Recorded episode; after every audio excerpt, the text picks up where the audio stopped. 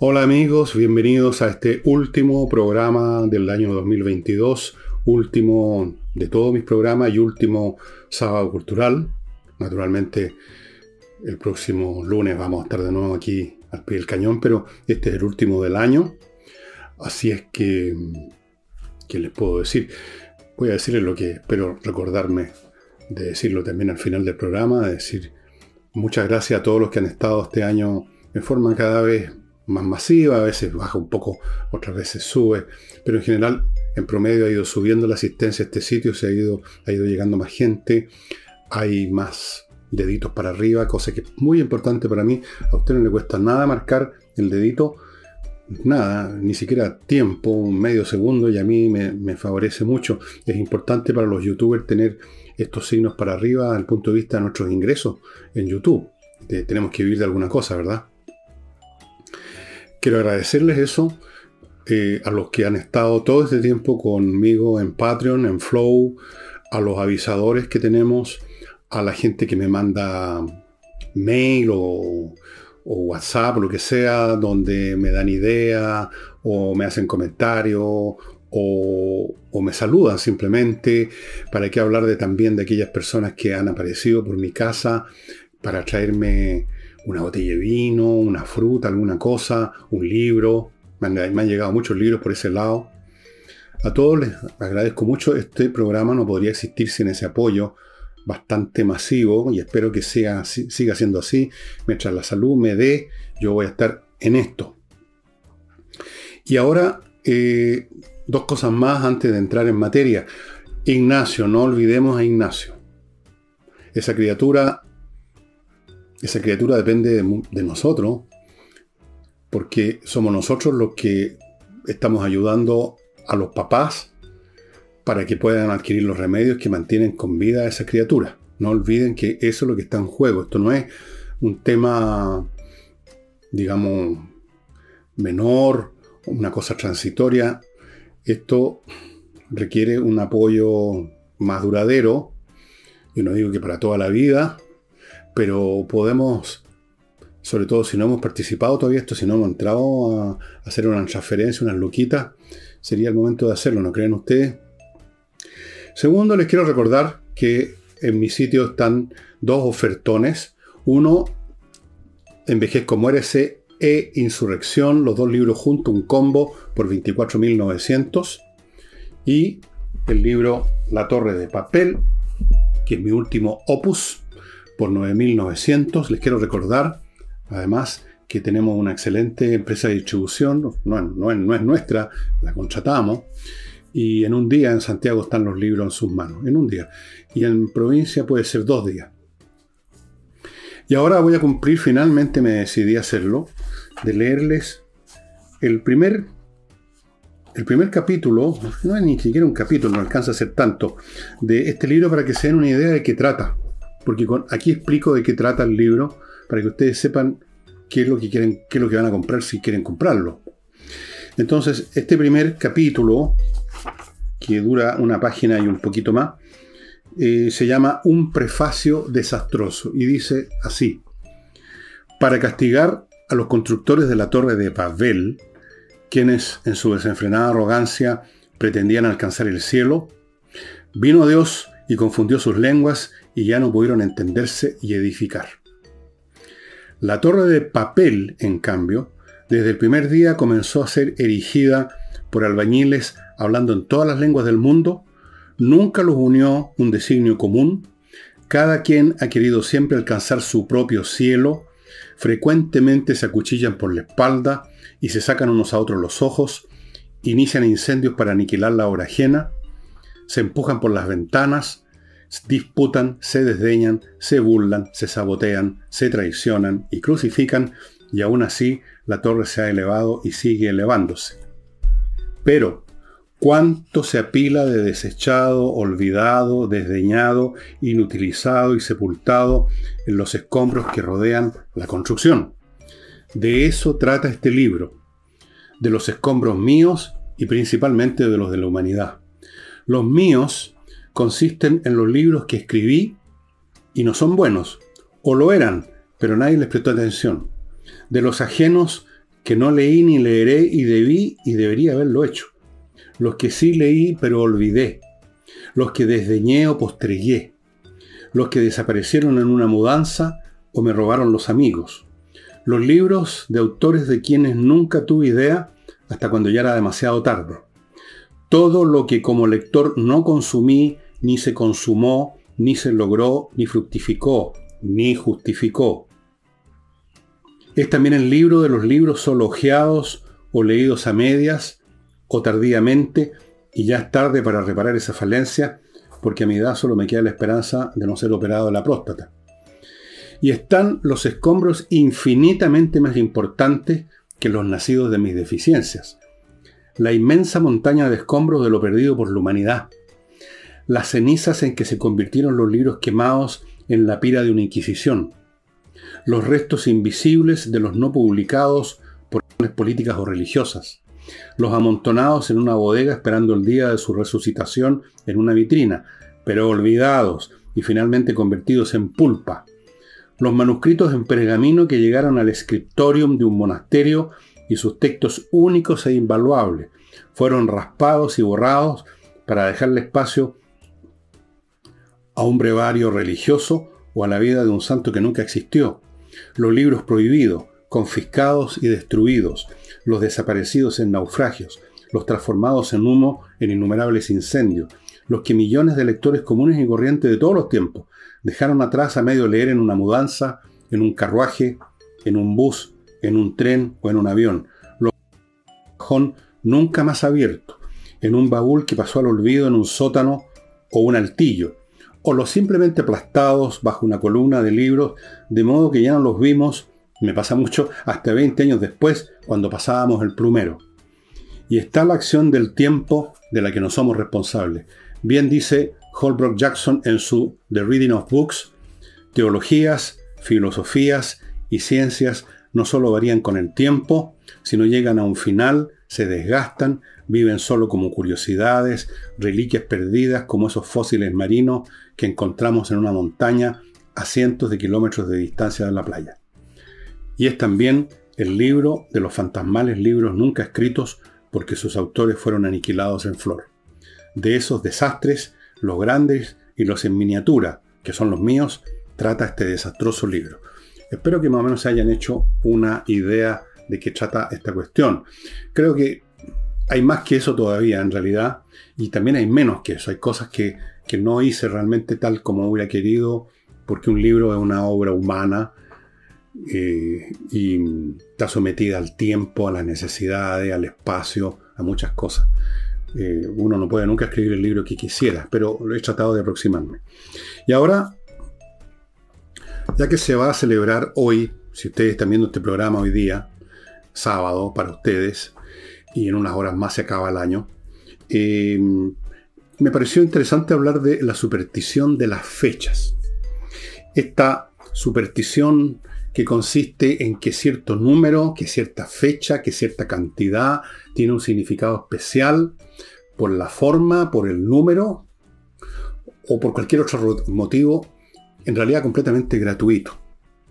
Supongo que ustedes habrán visto muchas veces, se, todos los días se ve porque se repiten mucho, los periodistas se repiten y se repiten con los mismos clichés, habrán escuchado, habrán visto, leído mil veces la frase tal o cual cosa superó la barrera de la barrera del 50% o la barrera del 2% o cualquier número que les parece significativo, se supone que era una barrera. Y en realidad ningún número es una barrera. Un número es un número nada más que está ahí. Y si el hecho que sea un número redondito, como 50 en vez de 49, no lo constituye en una barrera ni en ninguna cosa en especial. Em, existe esa sensación de que la fecha que un determinado periodo de tiempo que nosotros hemos creado arbitrariamente tiene una significación. Entonces hablamos del año que se va y del año que viene como si se estuviera yendo una cosa real con su cargamento y estuviera llegando otra con otro cargamento. Y desde luego en la historia humana hay fechas que, tanto por estar asociados con algún otro evento, con algún evento del pasado, o por un efecto meramente, numerológico, porque ser un número redondito, el año 1000, por ejemplo, em, se constituyeron también en, una, en un referente como si la fecha misma tuviese una capacidad para generar efectos, lo cual es absurdo. Una fecha es un nombre que le ponemos a un momento cualquiera de un flujo continuo, que es la historia del universo, del cosmos, del sistema solar, de la historia, de todo. Es un flujo, como un río que avanza y no, las cosas no cambian ni se hacen más significativas porque, digamos, en este punto donde está pasando este flujo, lo vamos a llamar tal fecha, el año 1000, y por lo tanto es algo importante. Em, Cuando un año es significativo, cuando una fecha es significativa, no es por la fecha misma, por supuesto, no es por el nombre de la fecha, sino porque simplemente en esa parte del calendario, según el calendario que usemos, un flujo que es un continuo, un continuo infinito, manifestó un evento, un proceso más dramático, que se hizo más presente, pero no por obra del año, del calendario, sino por obra de la dinámica histórica misma, y a la cual le hemos puesto una fecha o le tocó una fecha, y eso es todo. La, causalidad, los fenómenos del tiempo no son otra cosa que los fenómenos de la vida, que un flujo de infinitos vectores que se entrelazan que a veces no se tocan, que a veces van en cursos paralelos, que a veces interactúan, que a veces se retroalimentan, todas las posibilidades. Todas, absolutamente todas las posibilidades de absolutamente todos los vectores. Y ese flujo, esa especie de río, esa especie de corriente, para nosotros toma la forma de tiempo. Así es como vemos ese flujo. Pueden haber otras entidades inteligentes en este mundo, en este universo, o, hay un Dios para el cual esto no transcurre en el tiempo, sino que es una cosa instantánea, como cuando uno ve un cuadro y, salvo que uno sea muy distraído, lo ve en su conjunto instantáneamente, de, una sola, de un solo vistazo. Uno no va haciendo así, digamos, por el cuadro, alguien podría hacer eso, y ahí ese cuadro empezaría a existir en el tiempo el, momento en que vemos esta parte del cuadro, el momento en que vemos esta otra parte del cuadro y así sucesivamente, pero eso no cambia lo que está ahí. El cuadro estuvo siempre ahí entero, completo. Somos nosotros, nuestra percepción, que lo vamos percibiendo como si el cuadro estuviera en el tiempo y somos nosotros los que percibimos el mundo de esa manera. Eh, de forma que esto de las fechas, por supuesto, eh, que cambió el año, que no cambió el año. Pensemos una cosa muy simple. Eh, ¿Cuándo empieza y cuándo termina un año? ¿Qué es eso? en el fondo, lo que tenemos aquí es que la Tierra eh, orbita alrededor del Sol, en un momento dado completa, no es un círculo entre paréntesis, es una elipse, completa su, su trayectoria. Pero ¿dónde la completa? La completa en el punto donde hemos decidido que se inició. Pero ¿cuál es ese punto? Puede ser cualquiera. ¿En qué parte un círculo empieza o termina? Donde usted quiera. No cambia absolutamente nada. Es una superstición de almanaque esto del tiempo, en muchos sentidos. Eh, ahora, el hecho es que le damos a las fechas una cierta importancia, un significado. Le damos una importancia y un significado, por ejemplo, a la fecha del cumpleaños. Le damos importancia al cambio de, del año. Se va el año viejo y llega el año nuevo. Si es un año con un número especial, parece adquirir más peso. Yo le he mostrado ya un libro que estoy releyendo que se llama Millennium, que tiene que ver precisamente con lo que pasó en la Edad Media, en la cercanía, un poquito antes y un poquito después del año 1000. El año 1000, o un poquito antes, un poquito después, pareció importantísimo porque se cumplían mil años desde el momento del nacimiento de Cristo.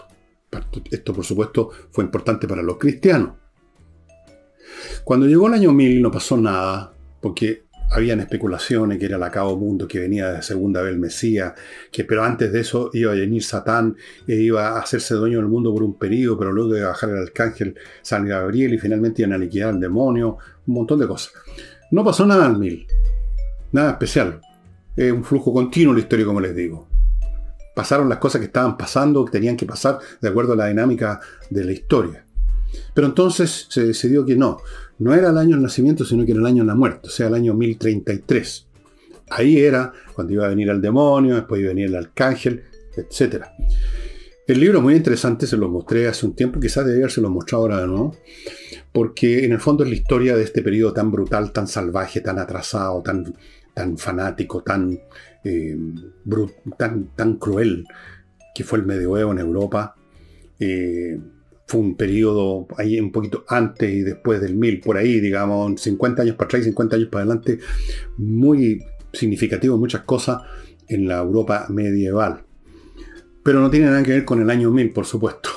No tenía nada que ver con ese número, tenía que ver con los procesos que venían ocurriendo. Ustedes recordarán que también ahora, estábamos todos ya viejones mucho, Em, también cuando se iba a llegar el año 2000 y íbamos a pasar al siglo XXI, que en realidad pasamos al siglo XXI el año 2001, porque el 2000 terminaba el siglo anterior, pero ahora mismo, todos estos caprichosos dan lo mismo. También hubo quienes se hicieron ciertas, em, se hicieron ciertas consideraciones respecto a que algo nuevo iba a pasar o algo iba a cambiar. Por supuesto que no, no pasó nada de todo eso. Eh, luego, qué sé yo, vino la, la histeria con el año 2012, que se hicieron hasta películas, el año 2012. ¿Por qué? Porque había un calendario azteca donde aparentemente el año 2012 también era señalado como el fin del mundo. Entonces siempre hay un año que por algún motivo u otro parece que va a traer algo o va a poner término a algo que va a ser especialmente significativo y no es así. Las cosas significativas ocurren, por supuesto, la historia no siempre es plana, hay de pronto, hay guerra, hay desastre, pero eso no tiene que ver, digamos, con las fechas que nosotros le ponemos, tiene que ver con procesos que vienen preparándose por mucho tiempo y finalmente se hacen presentes ante nuestros ojos, como lo vivimos en Chile en octubre eh, del año 2019, cosas que venían preparándose, pero no las veíamos. Entonces ahora la fecha 19 de octubre del 2019 parece algo especial, porque simplemente ese fue el momento en que erupcionó lo que se estaba preparando de antemano. Ahora, esto de darle significación a ciertos cortes que uno arbitrariamente le pone al flujo de la vida, de la historia, eh, no crean ustedes que yo lo estoy considerando una una, cosa absurda o tonta, porque cumple una función, pero antes de contarles lo que ya, la función que yo creo que cumple, me van a permitir ustedes recordarles unas tres cositas. Primero, invierta en USA.cl, esta empresa chilena norteamericana que le facilita tremendamente sus inversiones en Estados Unidos, porque prácticamente usted fuera de llevar la plata y llevar las ganas de invertir, no tiene que hacer nada. Ellos se encargan de mostrarle oportunidades de inversión en franquicias, tienen miles de franquicias disponibles, ellos le muestran oportunidades inmobiliarias, muchísimas, de todo orden en Estados Unidos, comprar casas, departamentos, edificios, centros comerciales, terrenos, estacionamiento, playa, fondos, lo que sea. Le abren cuenta corriente en bancos norteamericanos, le consiguen crédito en esos bancos, lo ayudan a constituir sociedades comerciales en Estados Unidos, lo ayudan o le tramitan la visa de residencia. Todo en inviertanusa.cl. Continúo con un buffet de abogados dedicado a los temas penales. Aquí tenemos otros avisadores que tienen otro tipo de emprendimiento. Este es lo penal. O sea, si usted ha sido acusado, con o sin razón, ha sido acusado de un crimen, de un delito, de algo que entra eh, en el Código Penal, Bien, González y compañía es un buffet formado por abogados que en su momento fueron fiscales, es decir, conocen la parte acusadora, conocen muy bien toda la mecánica de este asunto y por lo tanto su calidad de abogados tienen una tremenda ventaja en muchos sentidos. Uno de ellos, uno de los abogados de González y compañía, ganó un caso importantísimo hace un par de años. Una persona que le habían eh, acusado de una serie de cosas que no eran y lo estaban liquidando profesionalmente y el hombre se defendió con González y compañía y le sacaron la cresta a los acusadores y el hombre se fue con los bolsillos forrados de plata. González y compañía, estimados amigos, expertos en derecho penal. Si usted además ha sido acusado justamente como hay tantos casos últimamente, con mayor razón póngase en manos de González y compañía. Y continúo con kmticket.cl el outlet de tus pasajes nacionales e internacionales. Si usted va a viajar, ya no va a recurrir probablemente a las agencias de viaje, eso yo creo que ya pasó la historia. Hay muchas maneras en que uno se las arregla en Internet, pero uno no es experto y puede no optimizar la compra, puede no optimizar nada, puede perder plata, puede perder oportunidades. kmticket.cl saben de este asunto al revés y al derecho, cotice su próximo vuelo con ellos kmticket.cl. Bueno, el darle significado a ciertas fechas, como por ejemplo el cambio de año, que vamos, que ustedes en unas horas mayo también, por supuesto, vamos a, tener, tiene una función psicológica muy importante. ¿sí? Esto, esto tiene una razón de ser, no es, no es gratis esta cuestión. Por lo menos yo he detectado dos y pueden haber más. Si ustedes ven otras funciones, Cuéntenme en los comentarios en YouTube. Uno, esto de poner un antes y un después. Un límite, una frontera. Es decir, aquí se acaba un año, aquí empieza otro. Sirve para dar por terminado una fase, un periodo que puede haber sido difícil. Y con esto nos hacemos la ilusión que terminó como que esas cosas difíciles no eran parte de un flujo que va a continuar, sino que era un cargamento que venía en, un, digamos, en una especie de camión, que era el año, y como se va el año, se, va, se van los problemas también, y llega un camión nuevo, el año nuevo, con otro cargamento distinto, donde probablemente podemos hacer ilusiones de que ahora salimos los problemas, ahora vamos a prosperar, ahora nos va a ir bien, año nuevo, vida nueva, etc. Todo eso, por supuesto, no es así las cosas no cambian porque cambió la hoja del calendario, pero cumple una función y nosotros los seres humanos vivimos en condiciones tan frágiles, tan difíciles, tan llenos de problemas, de amenazas por todos lados, que este tipo de cosas y muchas más, a las que creo que hablaba en algunos programas, no son absolutamente necesarias para ir cascando. Entonces decimos, este fue un año pésimo, pero menos mal que se terminó. ¿Cuántas veces usted ha pronunciado esa frase? ¿Cuántas veces la ha escuchado? Menos mal que se terminó este año de mierda, dice. Menos mal que se acabó. Ahora viene un año nuevo y pueden haber cosas nuevas. Es como decir borrón y cuenta nueva, aunque no sea así. Y complementario con eso, creo que ya lo dije, no solamente eliminamos todo lo de malo o angustioso que nos haya pasado, sino que se abre un espacio supuestamente vacío, aunque no lo está, en el que podemos meter todas nuestras esperanzas, nuestras eh, ilusiones eh, y decirnos ahora sí que las cosas van a funcionar. Digo que una ilusión que está vacío porque en el fondo va a estar lleno con lo que ya eh, venía, lo que está en camino o quizás ya existe, porque el tiempo, como les digo, un antes, una hora y un después, un poco una ilusión humana, puede que el tiempo esté ya, en todas sus fases como un río que existe desde principio a fin todo el tiempo.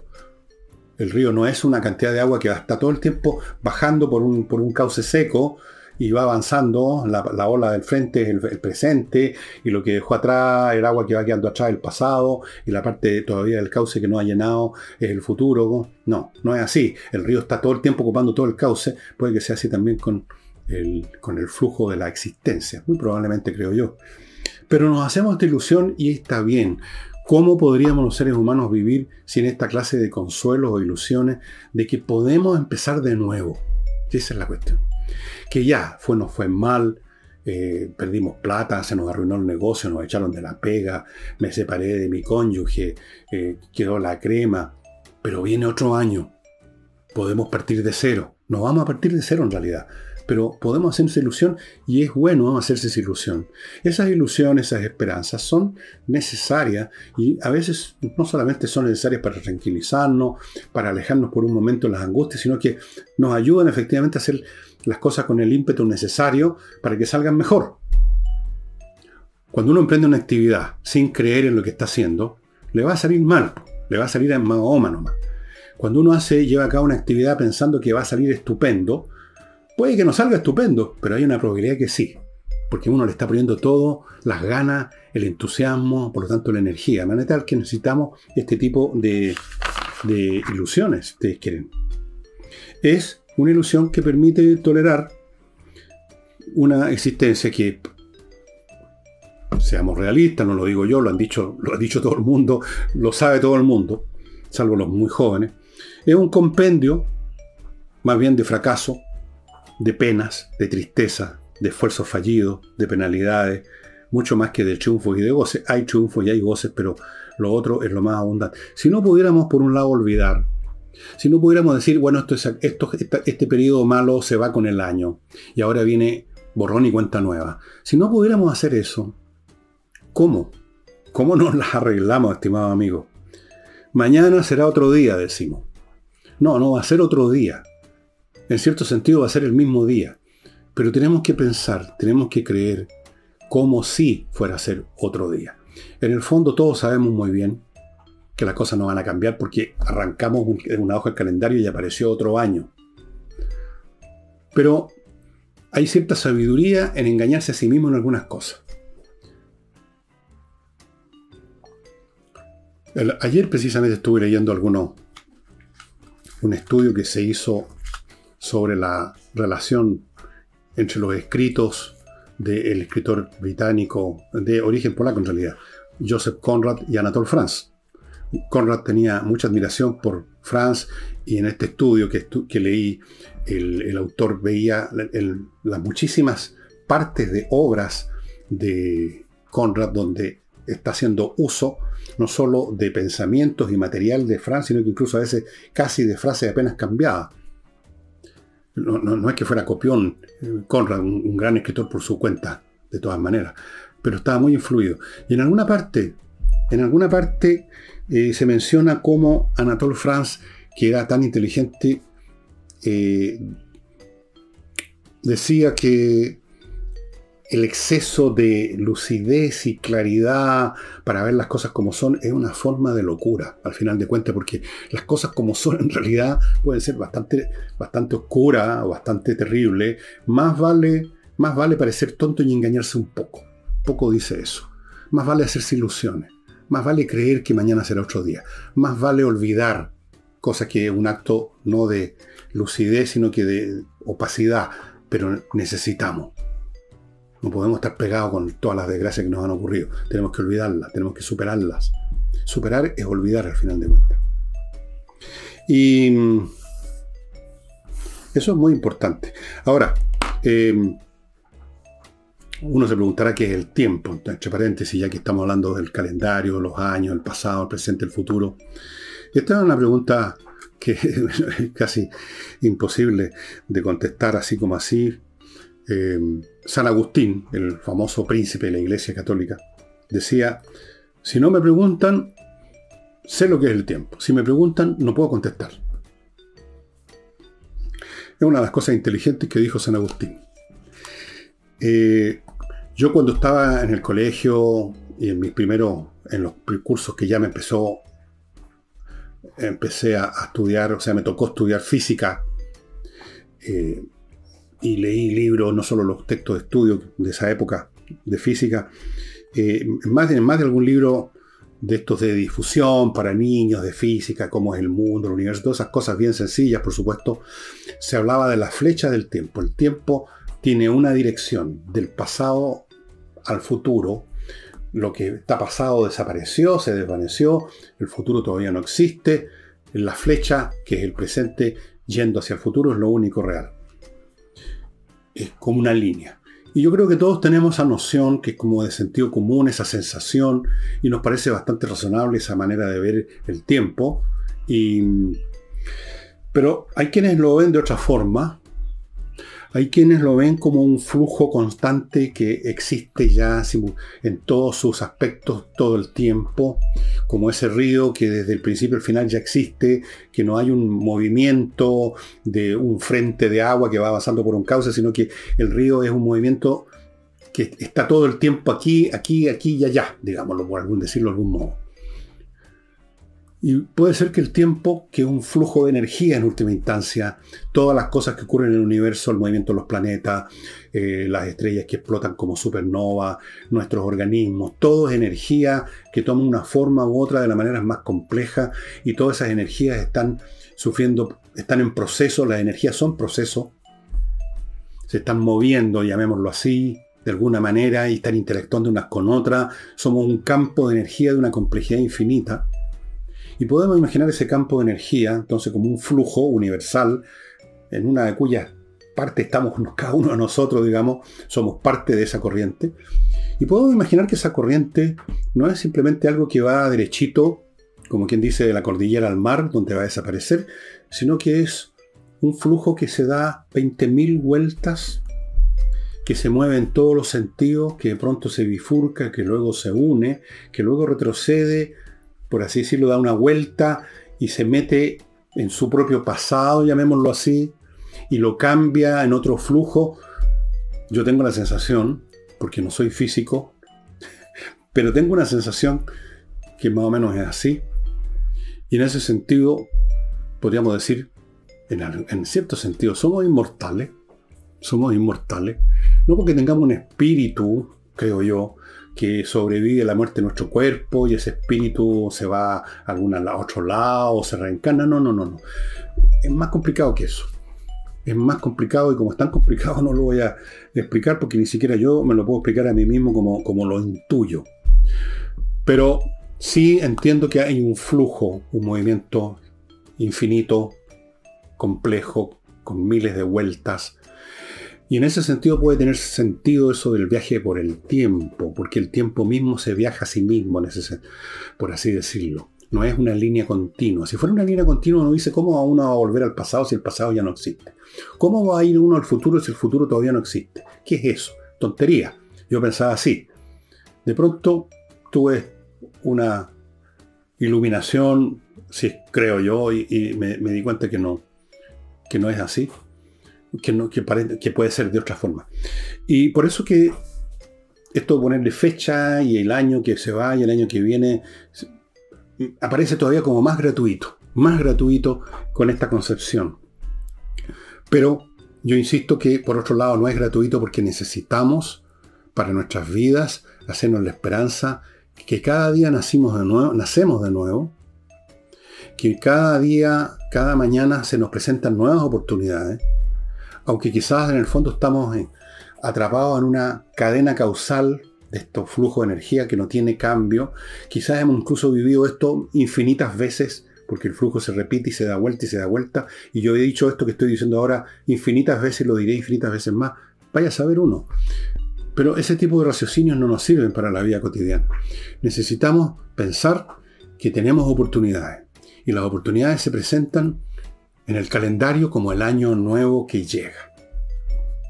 Y a propósito de esto de años especiales, les quiero recomendar un libro que se ya se los recomendé, pero muy entretenido, no tiene que ver con lo que estoy diciendo, pero como tiene una fecha, su título es una fecha, 1913, el año previo a la Primera Guerra Mundial. Aquí el autor, que es australiano, hace un viaje por una multitud de ciudades del mundo, incluyendo ciudades de Sudamérica, como Buenos Aires, ciudades europeas, cómo era ese mundo, esas ciudades, la vida que se vivía ahí, un año antes que viniera ese gran desastre que hasta el día de hoy repercute, que fue la Primera Guerra Mundial. Es muy entretenido. Hay otro libro que les quería mostrar, pero no lo encontré en medio de las montañas. Como digo aquí en la Torre de Papel hay libros que se desaparecen en las columnas, que, tenía que, que se llamaba también con una fecha 1491 cómo era América el año antes que llegaran los españoles. Si algún día lo encuentro, voy a tener que hacer orden uno de estos días, se lo, voy a dejar aparte para mostrárselo. Creo que alguna vez lo hice, lo haré de nuevo. 1913, súper entretenido, estimados amigos. Aquí dice, en búsqueda del mundo antes de la Gran Guerra. Y parte con, parte con Londres, fíjense ustedes. ¿eh? ¿Qué me dicen ustedes? Parte 1 del centro del universo y parte con Londres. Eso. No les voy a leer nada, ya les leí bastante de mi libro. Y bueno amigos, reitero mi, mis agradecimientos a todos ustedes por haber estado conmigo todo este tiempo. Em,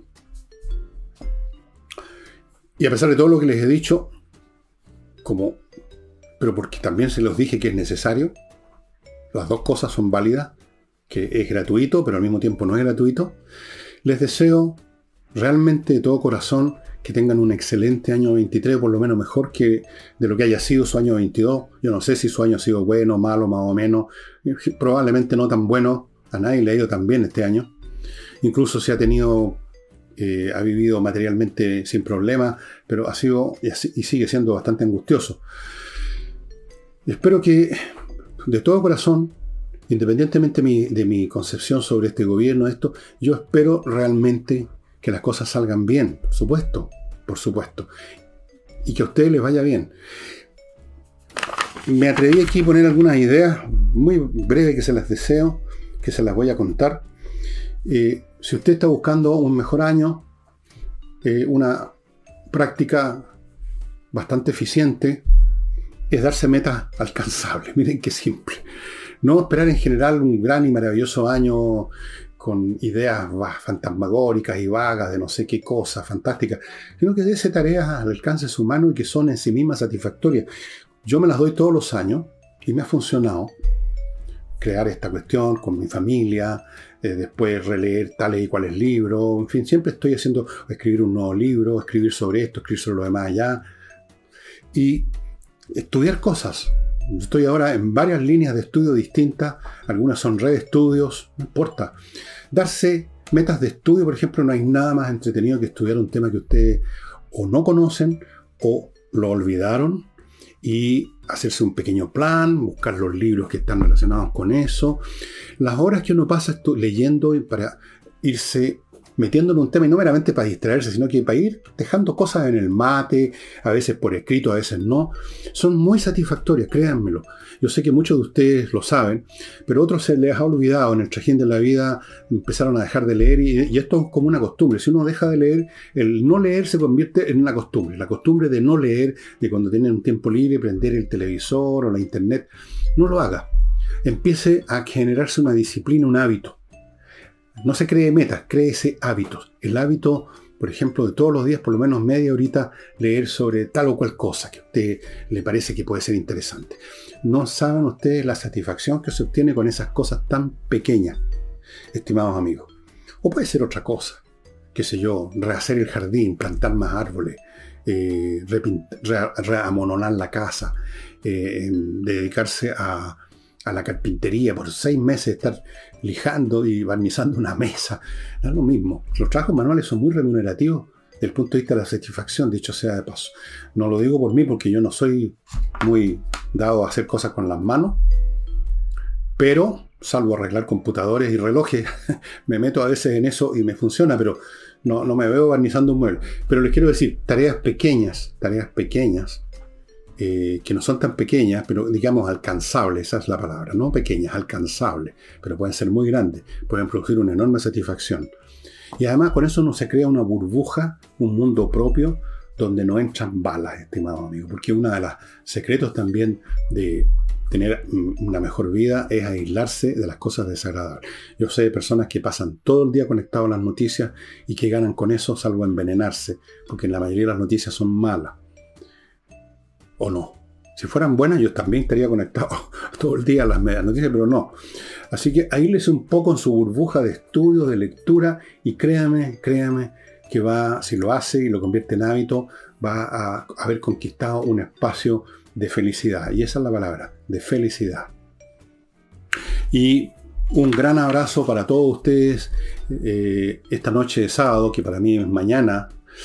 Eh, por lo menos me tomaré una copa con una de estas botellas que le he demostrado a la salud de todos ustedes por igual, a los que les gusta el programa, incluso a los que vienen a decir algún comentario pesado, pero vienen, a todos por igual, a todos los chilenos, a todos, pero especialmente a ustedes les deseo lo mejor y les doy un gran abrazo. Y sí, y ahora nos vemos entonces el próximo año. Chao, chao.